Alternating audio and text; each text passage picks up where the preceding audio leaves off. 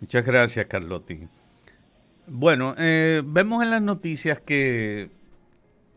según un aviso que, que hace el ministro de Industria y Comercio, Víctor Ito Bisonó, una empresa japonesa, Yasaki, Yasaki, eh, a la cual él fue el edecán, llevarlo al Palacio Nacional, conversar con el presidente de la República, eh, porque esta empresa está anunciando una inversión de 100 millones de dólares para instalar aquí, en un parque de zona franca, una empresa para elaborar los productos que normalmente hacen, que se define como ramales electrónicos o eléctricos para vehículos esencialmente. Es decir, muchas de esas instalaciones, todo ese alambrado, distintos calibres, muy fino, extra fino, etcétera, para eh, colocar eh, y para extender, ¿verdad? La, muchos de los, ¿cómo se llama? De los chips que de manera específica y sensores que tienen los vehículos. Todo el ramaje, la extensión electrónica, ese alambrado,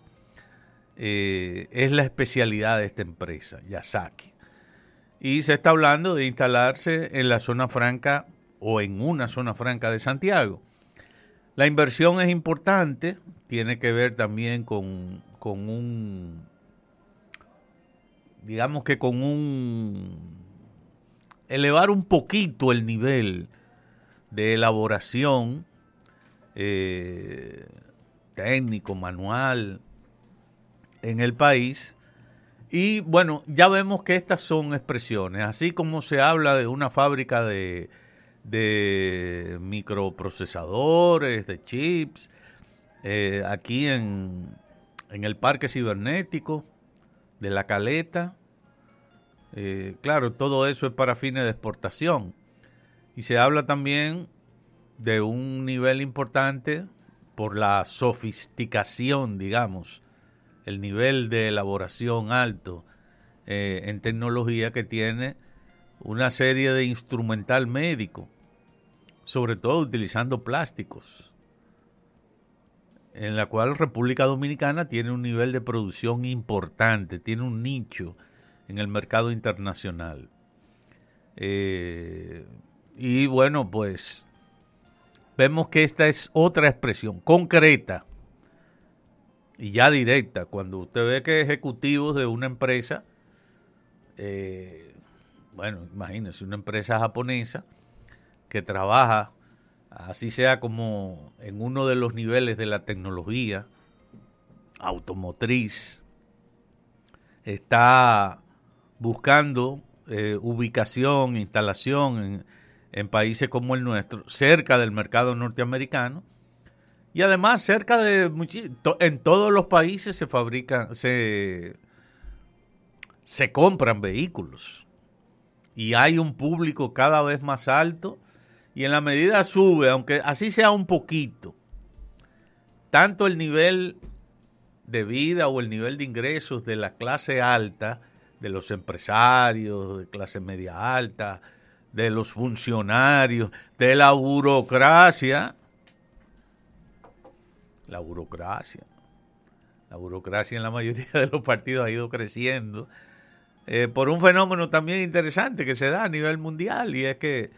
eh, como estamos en un mundo globalizado, entonces muchas veces países incluso pequeños en vías de desarrollo que no necesitan, digamos que por ello, eh, tener una burocracia muy amplia, porque a veces Usted se conforma con tener tres, cuatro, cinco embajadores en plazas importantes o con los países con los que tiene una relación más cercana, comercial, en todos los sentidos. Eh, bueno, pero ahora no. Solo en el área de las relaciones exteriores, hace un tiempo que el país incluso ha tenido que ampliar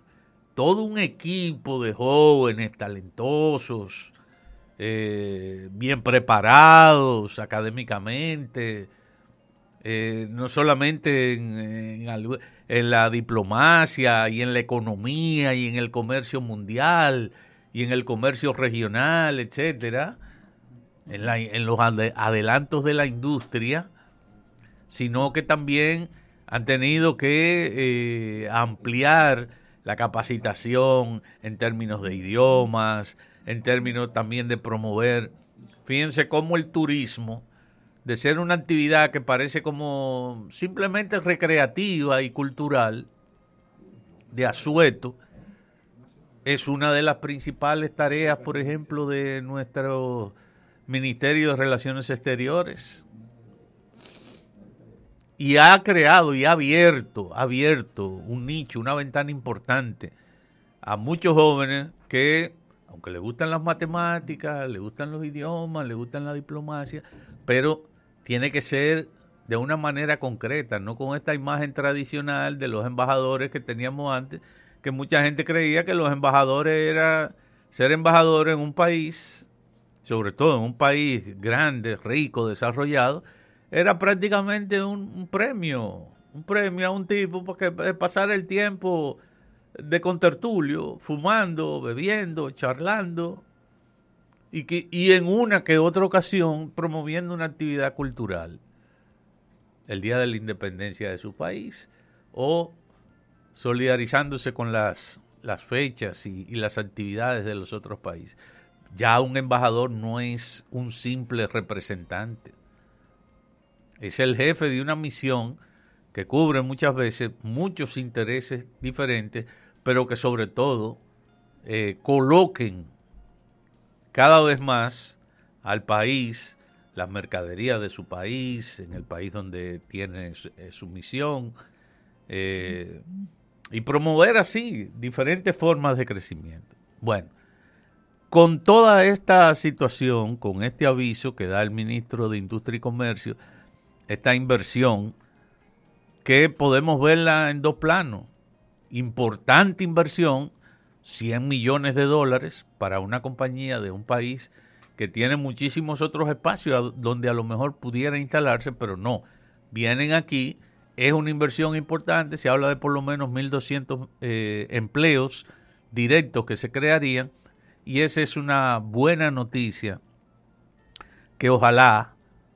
eh, se reproduzca con nuevos protagonistas en los próximos años, porque es parte de lo que se dijo que se iba a, tratar de promover, pero no solamente eso, sino de lograr para la economía del país y su mejor colocación en el mercado internacional. Gracias.